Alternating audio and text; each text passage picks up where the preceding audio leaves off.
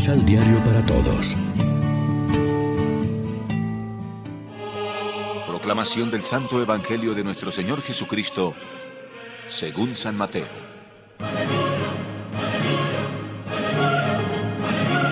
Ellas salieron al instante del sepulcro con temor, pero con una alegría inmensa a la vez, y corriendo fueron a dar la noticia a los discípulos. En eso, Jesús les salió al encuentro y les dijo, A ustedes. Las mujeres se acercaron, se abrazaron a sus pies y lo adoraron.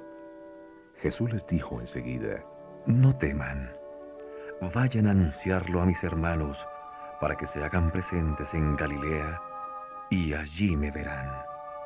Mientras ellas iban, algunos de los guardias fueron a la ciudad a contar a los jefes de los sacerdotes todo lo que había pasado. Ellos se reunieron con las autoridades judías y acordaron dar a los soldados una buena cantidad de dinero, junto con esta orden. Digan que mientras dormían, vinieron de noche los discípulos y se robaron el cuerpo de Jesús. Si esto llega a oídos de Pilato, nosotros lo calmaremos y les evitaremos molestias a ustedes. Los soldados recibieron el dinero y siguieron las instrucciones. De ahí salió esta mentira que corrió entre los judíos y perdura hasta hoy. Lección Divina Hoy es lunes 10 de abril, estamos en la octava de Pascua. Y en la primera lectura y luego en el Salmo responsorial tenemos un ejemplo muy claro de cómo la primera generación cristianizaba los salmos, cómo los interpretaba desde Cristo. Allí donde el salmista, un judío creyente sumido en el dolor, pero lleno de confianza, afirmaba, Con él a mi derecha no vacilaré, mi carne descansa serena, porque no me entregarás a la muerte ni dejarás a tu fiel conocer la corrupción. Me enseñarás el sendero de la vida. Pedro y con él la comunidad cristiana ponen estos sentimientos en boca del mismo Cristo Jesús consideran que la resurrección de Jesús ya estaba anunciada proféticamente en este salmo, que ahora resulta un verdadero magnífica puesto en boca del resucitado. Primero fueron aquellas mujeres y como ellas, cuantas otras a lo largo de la historia de la iglesia han dado parecido testimonio de Cristo Jesús en la comunidad cristiana, en la familia, en la escuela, en los hospitales, en las misiones, en tantos campos de la vida social. Después de las mujeres vinieron Pedro, Juan y los demás apóstoles, y generaciones y generaciones de cristianos a lo largo de dos mil años.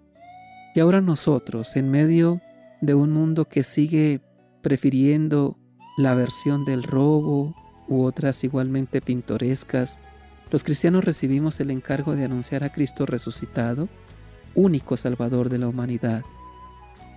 Ante tantos que sufren desorientación y desencanto, nosotros nos convertimos en testigos de la vida y de la esperanza.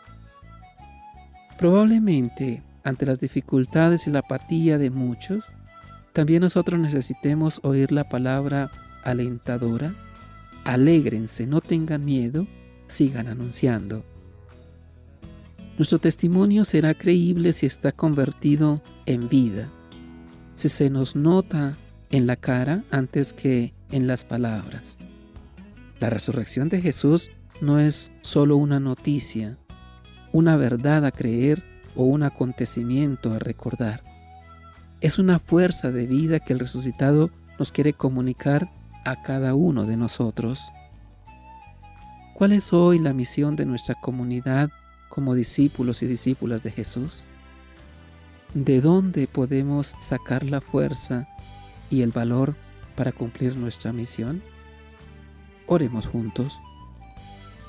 Padre misericordioso, que cumpliste tus promesas al resucitar de la muerte a tu Hijo, permítenos ser signo y testimonio fiel de tu amor.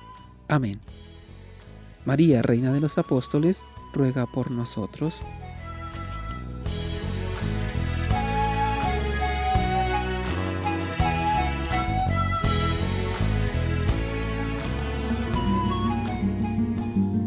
Complementa los ocho pasos de la Alexio Divina adquiriendo el emisal Pan de la Palabra en Librería San Pablo o distribuidores.